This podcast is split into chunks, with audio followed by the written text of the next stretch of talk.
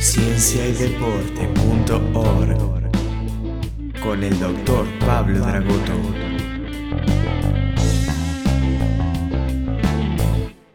Con Mariano trabajamos hace varios años, licenciado en nutrición, especializado en, nutrición deportiva, especializado en composición corporal, nivel ISAC 3, hay muy pocos nivel ISAC 3 en la Argentina. Eh, principalmente la carrera de base la hice en la Universidad FASTA, de acá de, de Mar del Plata, Hacía un año que en FASTA ya estaban dando nutrición. Y como siempre me gustó el tema de la nutrición, el deporte, siempre, bueno, estuve, estuve en el deporte, en mi juventud, en mi adolescencia, practiqué karate, competí, eh, jugué al handball eh, a nivel local y después me hice árbitro, fui árbitro durante más de 20 años a nivel nacional, pude dirigir una final y bueno, siempre estuve eh, relacionado con el deporte y con la nutrición deportiva. Y me especialicé con deporte.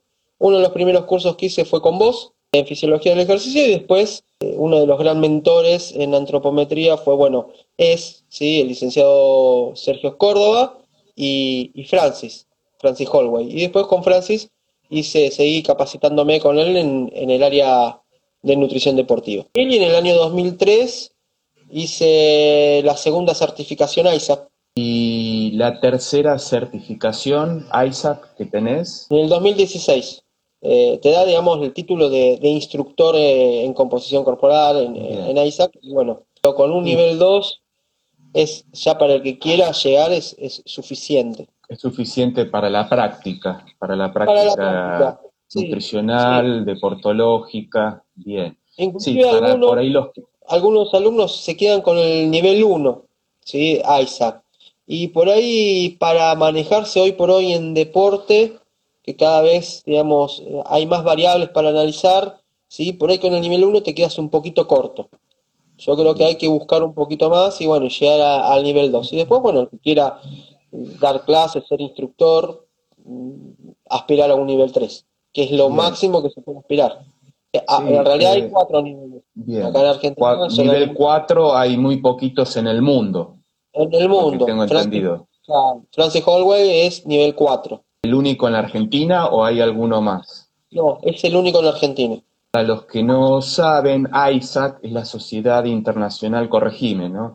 Eh, Cineantropometría, que es un método eh, de muchas décadas que se utiliza sobre todo en deportología, fisiología, nutrición deportiva para evaluar la composición corporal, peso muscular, peso óseo, peso graso, las dimensiones corporales y eh, como para tener un seguimiento y una aproximación en diferentes deportes y pues en estos 70 días que pasaron, ¿viste algo? ¿Pudiste hacer algún tipo de consulta, de seguimiento? La descubrí, la consulta virtual tiene sus ventajas. Podés hacer educación alimentaria, darle más material, más fotografías ¿sí? a los pacientes y, que se queden con imágenes y no solamente se queden con una evaluación. Y por ahí la, la idea es que la mayoría aumentamos de peso en estos días. Lo que vos viste o te consultaron los deportistas. Lo que yo vi, muchos, muchos querían eh, bajar de peso. Tuve algunos pacientes nuevos, muchos querían mantenerse o perder peso. Algunos atletas, sí, tenían mucha, digamos, fobia, entre comillas, eh, a perder la masa muscular. El principal objetivo, en principio, eh, durante este periodo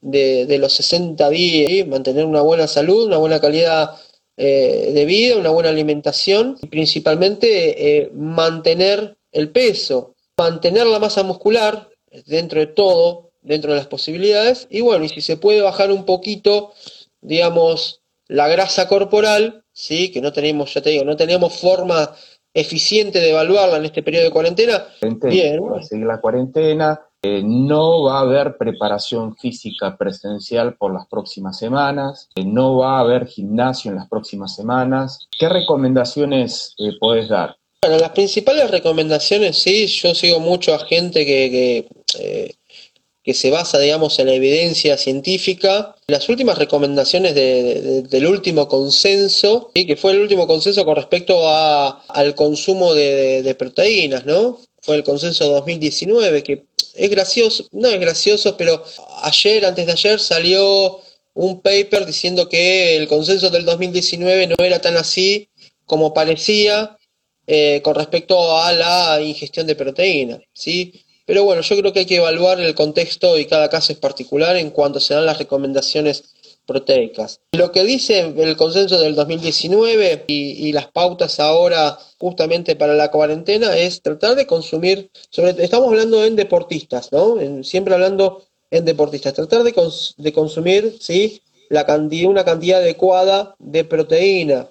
Para la población normal se considera 0.8 gramos por kilogramo de peso, para una población deportiva a partir de 1.6, el doble. Y que esa cantidad de proteína, si ahora vamos a poner un ejemplo rápido, que esa cantidad de proteína esté distribuida en dosis iguales en cada comida, en cada comida. Por ejemplo, un, un, atleta que pesa 80 kilos, en cada comida, haciendo cuatro comidas en el día, tendría que tratar de consumir alrededor de 30 gramos de proteína en cada comida. Una eh, opción abierta a consumir unos 30 gramos más antes de irse a dormir. De ese modo, según el consenso 2019 de, de, toda la mesa de expertos que se pusieron a charlar sobre este tema, era la mejor forma de mantener y o aumentar la síntesis proteica en el músculo, se vieron la forma de que distribuyendo en, dosis iguales, en dosis isocalóricas, ¿sí? la síntesis proteica respondía bien. ¿sí? Y bueno, la recomendación justamente es esa, hacer tres o cuatro comidas en el día. Hay gente que está, se levanta muy tarde. Distribuir en cantidades iguales la cantidad de alimentos proteicos. ¿sí? y sea leche, yogur, carnes, ser legumbres también, ¿sí? quesos, eh, alimentos, de, alimentos de, origen vegetal. Esa fue la principal recomendación. La segunda recomendación, o, va de, digamos de, la mano, era con respecto al entrenamiento, dosis mínimas de, entrenamiento de fuerza, como para estimular también las síntesis proteicas en, en, en el cuerpo. Digamos, las principales eh, recomendaciones que se dan eh, en este momento. Y estas recomendaciones que se dan en este momento surgieron, ¿sí? hay cuatro o cinco estudios ¿sí? que se dio en personas ¿sí? que estaban postradas y, y personas ancianos, ¿sí? Postrados y aparte también ancianos, ¿sí? que también veían que, digamos, consumir de esta forma eh, la cantidad de proteica mejoraba, ¿sí?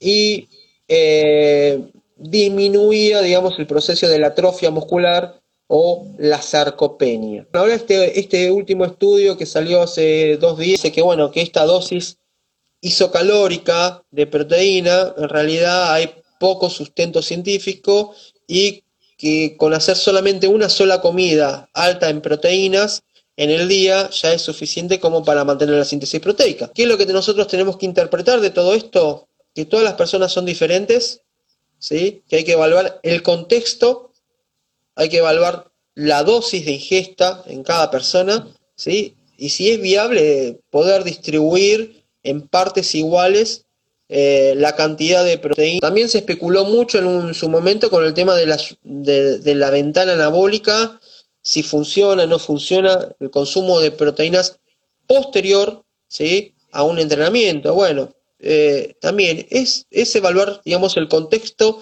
y, la situación en particular de cada persona y bueno, de ahí está el arte de la nutrición deportiva, ¿no? De dar las dosis correctas en el momento justo y para quien lo necesite la necesidad para un deportista es mayor que para una persona eh, recreativa, eh, puede ser alrededor del doble. O sea, la recomendación de la OMS, como dijiste, 0,8, eh, para un Exacto. deportista 1.5, eh, puede ser un poco más inclusive, ¿no? Y que bueno, hasta hace poco la recomendación general era dividir durante el día esas eh, ese 1.5 o 1.8 o, o 2 por kilo de peso, dividir durante el día. Aparentemente no sería tan importante esa división, sino que si durante todo el día eh, consumís en una, dos o tres comidas esa cantidad suficiente de proteínas, eh, sería, sería suficiente o sería igual. Siempre uno cuando piensa en masa muscular piensa en proteínas pero comentaste un término, isocalórico. ¿Qué dirías vos con respecto al balance calórico para el, mantenimiento y la síntesis proteica, el cuidado del músculo y la recuperación del músculo? Eh, lo primero que tenemos que pensar es en un balance calórico, ¿sí? de acuerdo al objetivo del paciente. ¿sí? ¿Qué es el balance calórico? Es la cantidad de ingesta alimentaria que tenemos en el día, en unidades de calorías, ¿sí? y la cantidad de calorías que gastamos en el día a partir de, bueno, el metabolismo basal, la actividad física eh, y otros, eh, mm, eh, el, efecto termogénico de los alimentos, etcétera, ¿sí? De eso se forma un balance, un balance calórico, que haya, digamos, un anabolismo muscular, un crecimiento de la masa muscular, necesitamos, necesitamos tener un superávit de calorías. Creo que es la premisa fundamental para tener en cuenta al momento de prescribir, un, plan nutricional, ¿sí? que hayan calorías suficientes. Creo que el balance calórico es fundamental y cuando ese balance calórico está en déficit, van a aparecer, todos estos procesos de eh, pérdida de masa muscular, pérdida, bueno, que, es la sarcopenia, de la dinapemia, ¿sí? que por ahí estaría bueno que vos expliques esos términos que son netamente, digamos, fisiológicos, ¿no? Pongamos que yo al inicio de la cuarentena entrenaba cuatro veces por semana eh, pesas eh, y, pesa, y pesaba 85 kilos. Y hoy me peso y peso 85 kilos. Pero en este periodo casi no hice actividad física. ¿Qué significa? Que lo que comí en estos, en estos 70 días y lo que gasté fue similar, porque mi peso fue similar. Pero ahí entra que si hacemos una antropometría o algún estudio de composición corporal, ¿por qué peso lo mismo? Porque comí lo que gasté en este periodo de tiempo, pero con certeza voy a tener menos músculo y más tejido graso. Pudo haber bajado 2 kilos de músculo y aumentado 2 kilos de tejido graso, o sea, perdí músculo y aumenté tejido graso ante una misma ingesta, ante un mismo balance energético en un periodo de tiempo. Eh, o sea, lo que va a determinar, eh, un poco en relación a lo que vos decías, el mantenimiento o el aumento de la masa muscular va a ser el balance energético, la cantidad de proteína, dentro del balance energético los carbohidratos son fundamentales para el rendimiento deportivo y, el entrenamiento que hagamos. O sea, el, músculo se va a mantener si lo entrenamos si, eh, si tenemos una carga de entrenamiento y esa carga de entrenamiento baja, uno va a perder músculo, independientemente de si la balanza baja, se mantiene o aumenta. Eh, si en este periodo de tiempo no entrenaste y aumentaste de peso, perdiste músculo y ganaste bastante tejido graso. Igual puede ocurrir al revés. Eh, el concepto de sarcopenia pérdida de músculo, pérdida de kilos de músculo. Eh, el concepto de dinapenia es pérdida de función muscular. Eh, y en realidad son cosas entrelazadas. Uno pierde kilos de músculo y pierde función muscular. Por eso es mejor tratar de englobarlo dentro del concepto eh, neuromuscular, porque si perdés eh, peso muscular, perdés fuerza muscular, perdés coordinación muscular, perdés propiocepción muscular. O sea, es todo lo mismo. Uno pierde peso, pierde función y pierde coordinación, pierde propiocepción. Es un concepto neuromuscular, en donde va el entrenamiento por un lado, cantidad adecuada de calorías, la cantidad adecuada de proteínas. Eh, y todo eso va a determinar cómo va a ir variando el peso total del cuerpo, el peso muscular, el peso adiposo y la función. Algo que pasa en personas eh, obesas o que estamos engordando en este periodo de tiempo, básicamente es perder peso muscular, perder mitocondrias musculares, perder fibras rápidas musculares, perder eh, el mecanismo neuromuscular ir ganando tejido graso. todo eso lleva a un desbalance metabólico de una lista de 10 o 15 cosas que van en contra de la salud, sumado a un estrés social, emocional, es algo que hay que tratar de romper eh, para tratar de, ir mejorando esto. No es un problema la proteína, ¿sí? la proteína se, se, se, consigue fácilmente, digamos, en la alimentación diaria eh, y cubrir 1.6 gramos por kilogramo de peso, realmente creo que cuando hemos trabajado juntos en la Unión de, en la Unión de Rugby de Mar del Plata, veíamos que los chicos consumían más cantidad, ¿sí? mucho más cantidad de proteína de lo que realmente, de lo que realmente necesitaban. Quizás lo más importante de todo, justamente para mantener este balance calórico, es la cantidad ingesta dietética, la de calorías, ¿sí? Y, poder mantener una, como dijiste en un recién, eh, los hidratos de carbono que son fundamentales como combustible, ¿sí? Yo muchas veces digo que son pegamento para que la proteína pueda, digamos, generar músculo eh, en el cuerpo.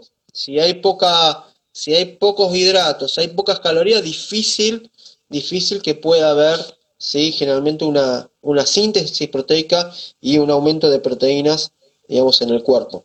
Podemos ver de tu peso, cuánto es de peso muscular, cuánto es de peso adiposo, cuánto es de peso óseo, y, si, y, tiene mucho valor deportológico, deportivo, por así llamarlo, la antropometría. Después, eh, la pérdida de, capacidad aeróbica con un test simple de consumo de oxígeno eh, en cinta o en bicicleta, en un gimnasio se puede hacer test indirectos muy simples, un yo-yo test en campo, un test de la milla, tomarle el tiempo, con un test simple de, de máximas repeticiones o porcentaje de máximas repeticiones se puede hacer con pesas o mancuernas o ir complejizando si uno tiene los elementos, test de salto, test de velocidad, eh, test isocinéticos.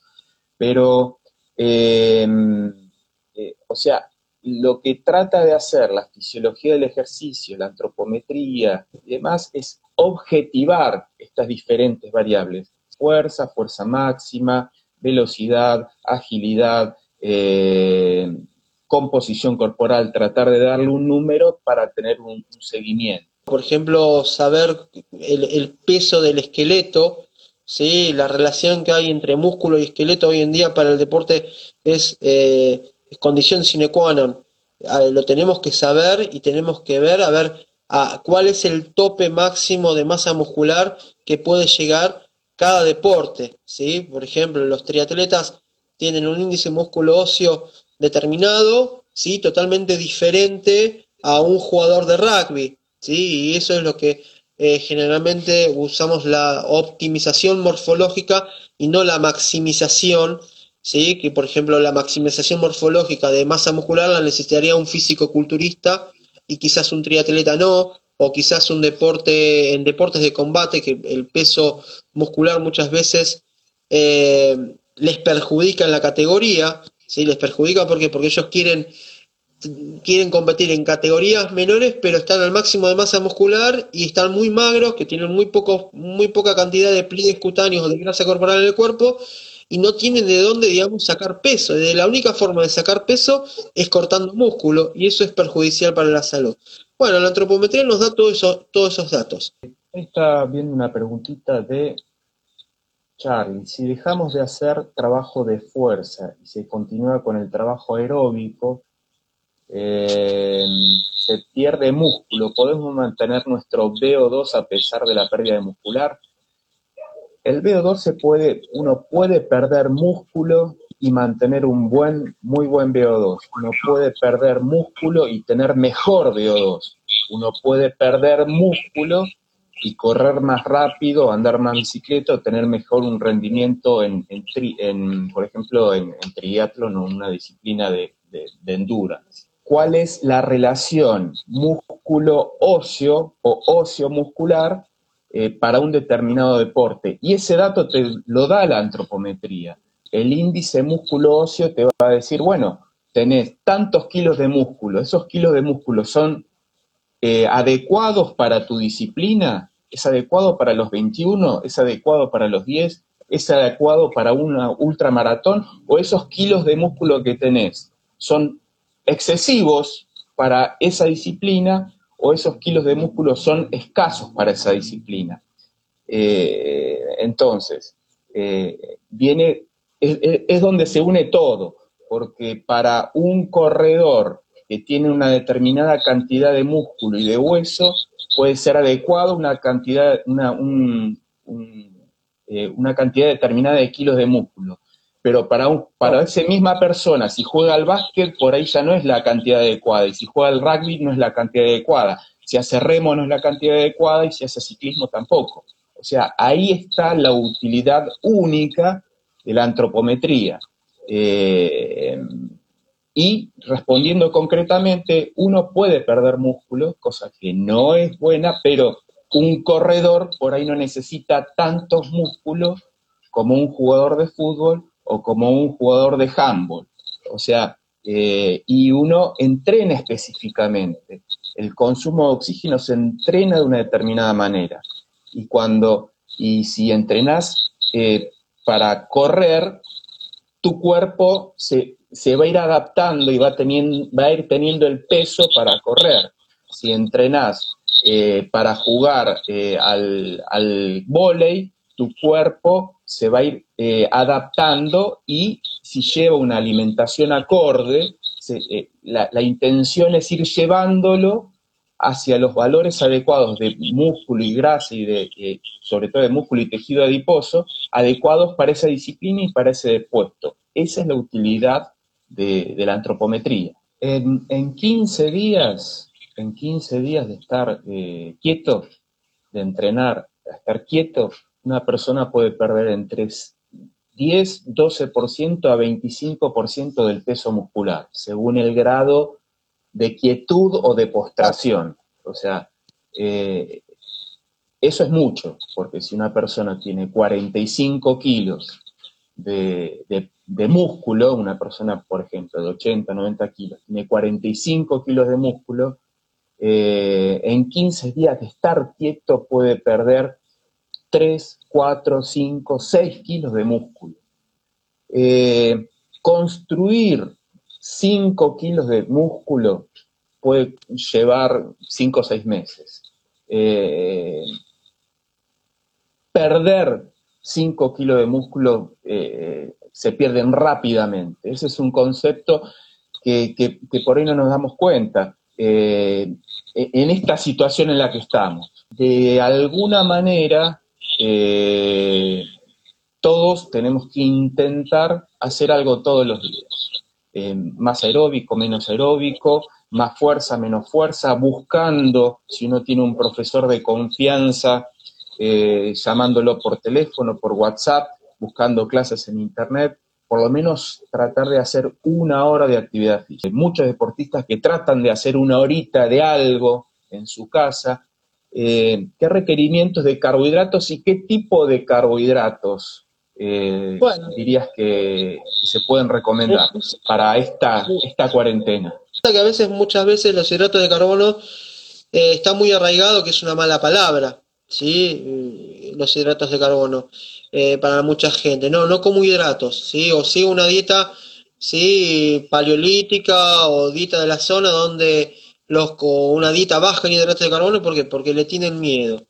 Eh, en general, los hidratos de carbono, lo que hay que tenerle miedo y son a las carbograsas, ¿sí? a los hidratos de carbono refinados que están combinados con grasas y, consumir buenas fuentes de hidratos de carbono complejos, ¿sí? como por ejemplo eh, el pan integral, eh, cereales, eh, fideos integrales, legumbres, lentejas, poroto, garbanzos, soja, eh, frutas, ¿sí? frutas enteras y frutas con las, con que se puedan consumir con cáscaras. Son, son alimentos, digamos, muy nobles que nos van a dar cierta saciedad, inclusive van a, muchas veces lo hemos notado, que cuando la gente quiere bajar los hidratos de carbono, porque dijeron, no, el, doctor, y es muy común que los médicos digan, no, la papa te hace mal para la diabetes, la papa te engorda, generalmente cuando bajan mucho los hidratos de carbono, esas dietas que son muy restrictivas y bajas en hidratos, generalmente se ve que aumenta la ansiedad. ¿Por qué? Porque no le está llegando, digamos,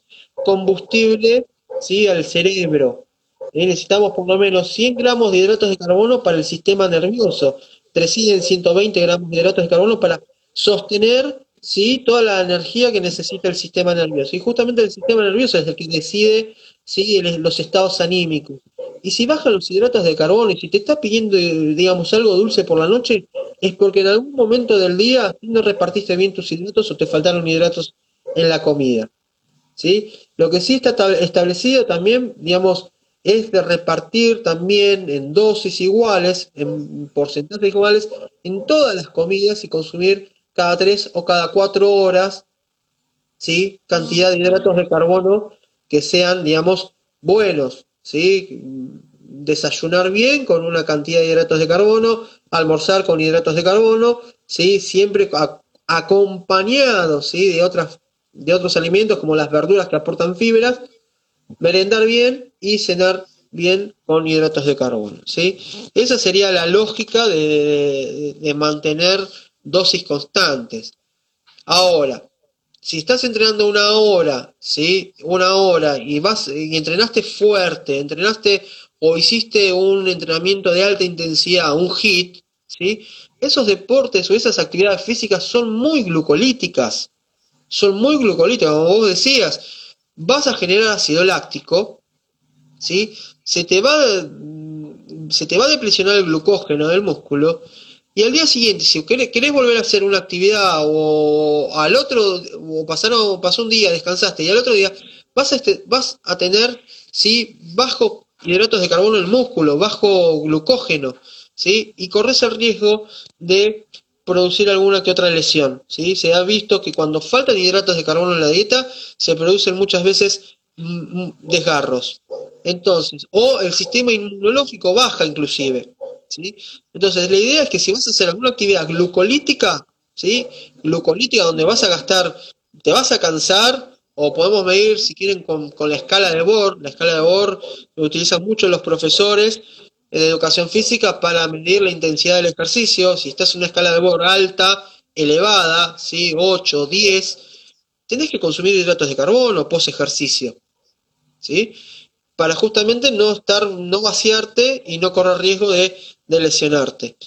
Eh, ahora, si vas a hacer una actividad ¿sí? que no va a durar más de 40 minutos, ¿sí? que va a ser ligero, va a ser liviano, bueno, podemos recuperar ¿sí? con agua, podemos recuperar ¿sí? con alguna fruta y no necesitamos tanta cantidad de hidratos de carbono siempre y cuando que estén bien repartidos ¿sí? en la dieta diaria. ¿sí? Pero bueno, hay grandes diferencias de acuerdo, por supuesto, a la actividad física que se vaya a desarrollar.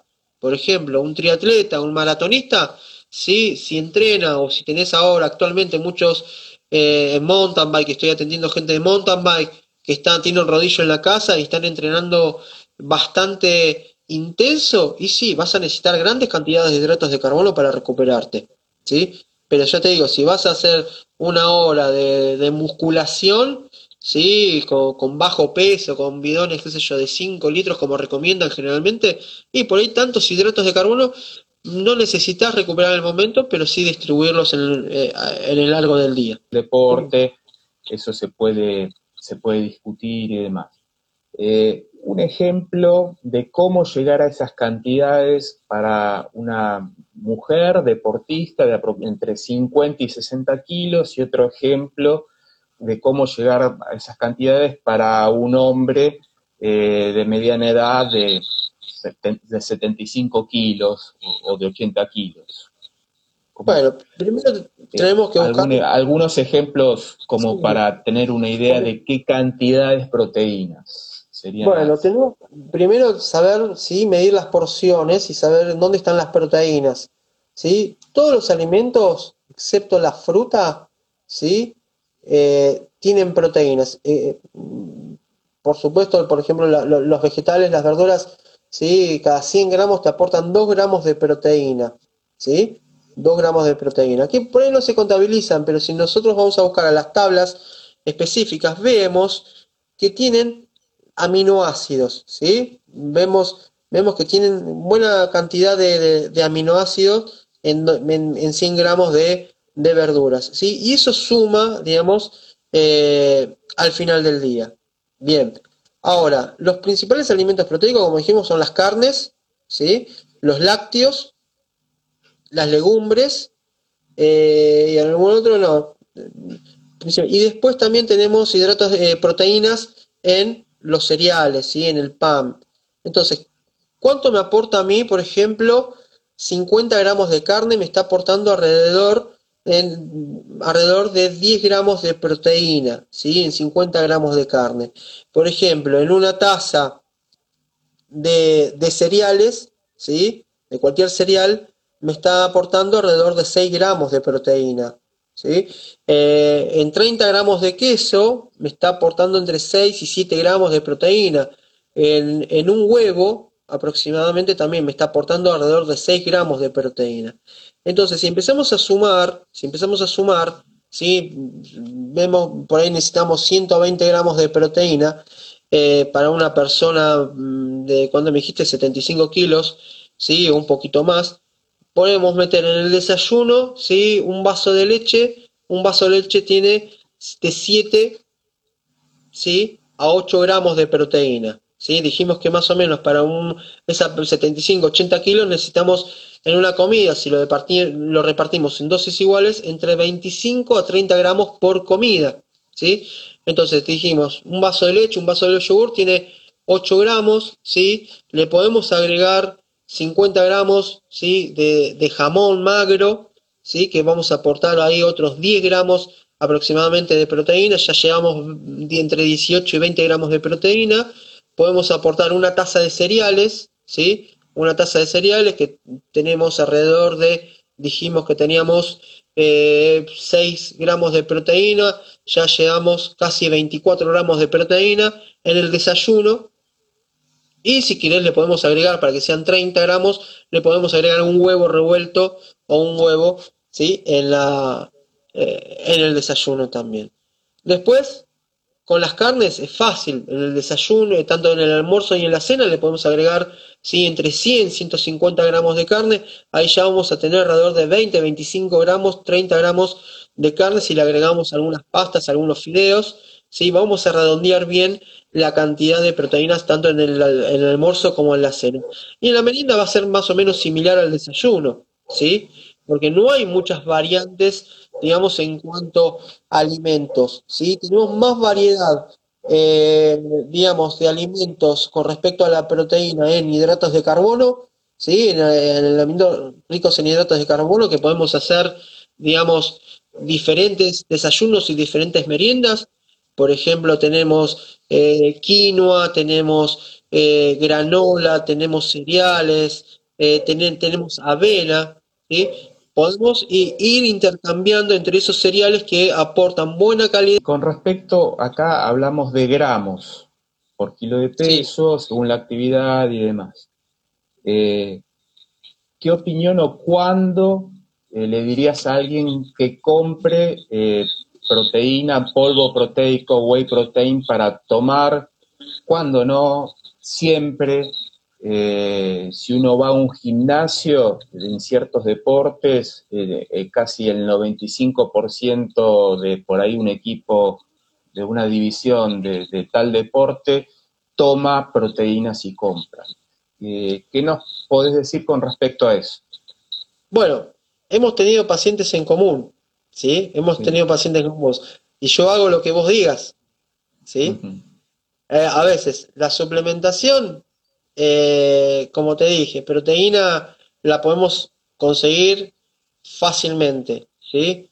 Y si cuando estás trabajando en equipo y, ves que el deportólogo opina que no es necesario el suplemento, eh, yo creo que mi opinión es la misma, ¿sí? A veces los suplementos no son tan necesarios y tratamos de hacer cambiar, cambiar hábitos, ¿sí? Si estamos de acuerdo los dos en el equipo de trabajo, eh, bueno, sí, por ahí depende de la persona, por una cuestión logística, por una cuestión, digamos, de que eh, tiene tres turnos, sí, tiene un turno, a la, estudia a la mañana, sale del colegio, tiene inglés por la tarde y luego tiene los entrenamientos y por ahí creo que sí, que un, un suplemento proteico podría llegar a venir bien.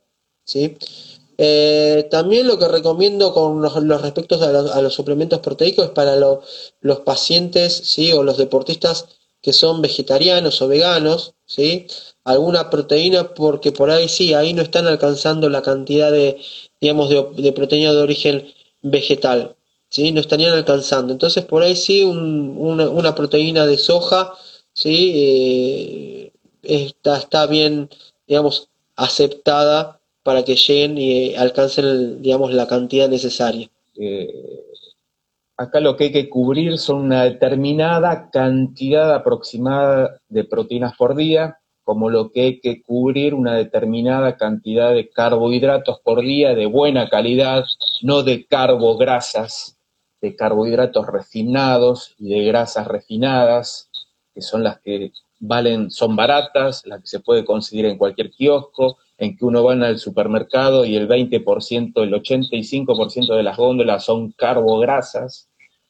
O sea, hay que cubrir una determinada cantidad de gramos de carbohidratos de buena calidad, de proteínas de buena calidad.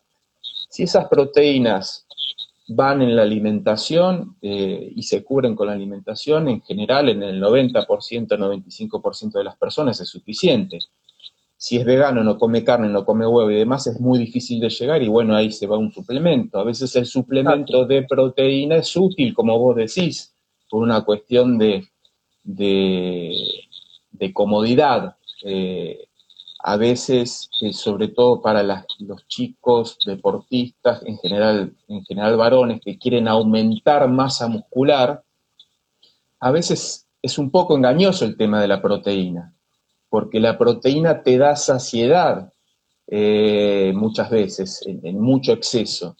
Eh, entonces, al darte saciedad, por ahí vos lo que necesitas son 4.000 calorías para comer. Y si le metiste proteína, proteína, proteína, te, saca la saciedad y llegas a 3.500 y no las 4.000 que necesitas porque sos un remero o porque sos un pilar o un segunda línea en rugby o porque sos un tenista que necesita aumentar 10 kilos de peso. Por otro lado, vimos, como vos decís, muchos pacientes en común, en donde con el solo hecho de ordenarse, eh, comer bien y entrenar bien, han aumentado 5, 4, 6, 7, 8, 10, 12 kilos de músculo en un año. Y casi como que podemos poner eh, eh, las manos en el fuego por esos deportistas, porque lo veíamos tres veces por semana durante un año, eh, que eran chicos sanos, eh, los padres los acompañaban y lo único que hacían era comer, dormir y descansar y entrenar, con mucho apoyo. O sea, la alimentación hace, y el buen entrenamiento y los buenos hábitos hace maravillas.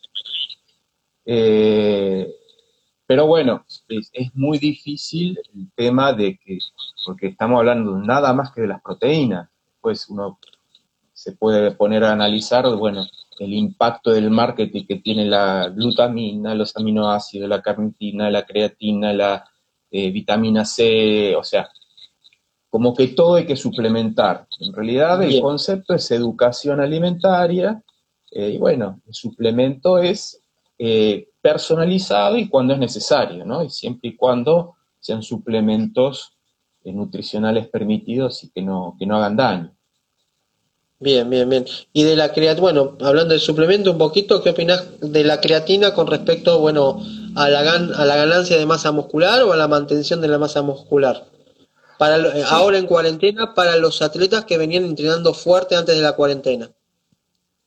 Sí, eh, es difícil, habría que ver, como vos decís, puntualmente pero con una buena alimentación, si no es un deportista vegano y con un mínimo de entrenamiento, lo más importante es la tensión muscular. Eh, eh, la creatina no te va a dar esa tensión muscular que te permite el mantener el músculo. Como decíamos antes, eh, un buen, en un periodo de entrenamiento normal, en donde pueden ir al gimnasio y demás, pueden aumentar 6, 7, 8 kilos, 3 kilos. La creatina eh, metodológica o estadísticamente hablando, te da desde el momento en que empezás a tomar, es un, es un suplemento permitido, no hace daño, es uno, uno de los pocos suplementos ergogénicos que está demostrado cierta porcentaje de mejoría en valores mínimos del rendimiento, pero estamos hablando de que en cuanto vos eh, hiciste la semana de carga de creatina, pudiste aumentar medio kilo, un kilo de músculo, eh, dentro de ese kilo, kilo y medio, por ahí hay un 70% de agua muscular y después listo. Un buen entrenamiento en un mes te da dos kilos de, masa muscular. O sea, en realidad eh, la carga física y la alimentación es lo que te va a dar el 90-95%. Y la suplementación se deja para los federados, para los que se lo toman muy en serio, eh, y, con un, y con cierta eh, individualidad. Y lo primero que, visto del otro lado, que yo haría es, es, ver que el, nutricionista, el médico, el entrenador, no venda productos, ni, de manera directa ni indirecta, porque ahí ya hay un sesgo. Eh, si de alguna manera les llega algún beneficio económico, eh, encubierto, lo que sea, eh, el entrenador, el preparador físico, el médico, por, más títulos que tengamos, si nos llega algún beneficio de cierta venta de, productos, y la estamos, no estamos siendo éticos con, nuestros, con nuestros pacientes, eh, entrenados, alumnos o lo que sea. Creo que no seríamos o sea, tratar de guiar la suplementación. Si una, si una chica está anémica y tiene que suplementar con, hierro, si no come frutas y tiene 1.2 de magnesio y tiene que suplementar con magnesio. Si es vegana y uno hace una evaluación nutricional y no llega a 0.5 de proteína y, no hay forma, y bueno, tomate unas proteínas. Eh, después hay algunos otros suplementos que, bueno, eh, se, pueden, se pueden hablar, pero esa más o menos sería a grandes rasgos la, opinión que te puedo dar. No sé si. Mira, sí, está perfecto. No, no, que opino lo mismo que vos. Mira, acá hay una pregunta interesante, ¿sí? De David Unai. ¿Puedo construir un músculo con ejercicios con peso corporal? Con el mismo peso corporal, debe ser. Sí, esto es. Eh, depende la carga. Eh, o sea, básicamente, por ahí mañana está Lisandro, eh, vas a responderlo mucho mejor que yo, pero acá hay una cuestión de cantidad de entrenamiento, de, cantidad de intensidad. Eh, generalmente el entrenador detallista sabe, o los entrenadores de alterofilia y de pesos y demás, por lo menos la parte principal del entrenamiento lleva una estadística cuánto peso levantaste en una sesión. O sea, cuánto tu cuerpo, cuánto peso levantó. O sea, con tal ejercicio, tal otro, cuántas series, cuántas repeticiones y demás.